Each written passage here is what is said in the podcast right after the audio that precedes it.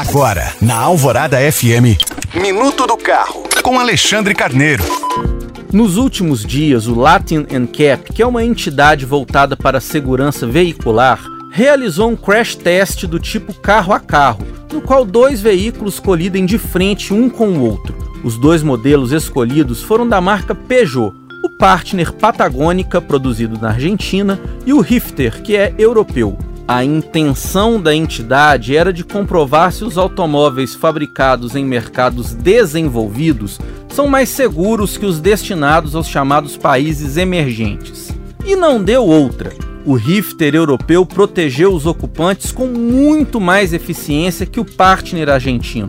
Nesse ponto, Cabe destacar que nenhum desses dois modelos está à venda aqui no Brasil, mas o nosso país também produz alguns veículos pobres em equipamentos de segurança e que, inclusive, já foram reprovados em outros testes realizados pelo Latin NCAP. Por um lado, os fabricantes alegam que o poder de compra do consumidor latino-americano é menor e, assim, seria impossível comercializar produtos de alto padrão nos segmentos de entrada.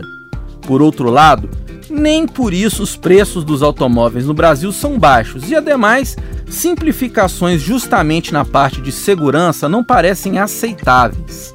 Enquanto essa equação permanece sem solução, cabe ao consumidor ficar atento e garimpar os veículos que oferecem maior proteção aos ocupantes em caso de colisão. Lembrando que você pode baixar esse e outros podcasts pelo site alvoradafm.com.br. Eu sou Alexandre Carneiro para a Rádio Alvorada.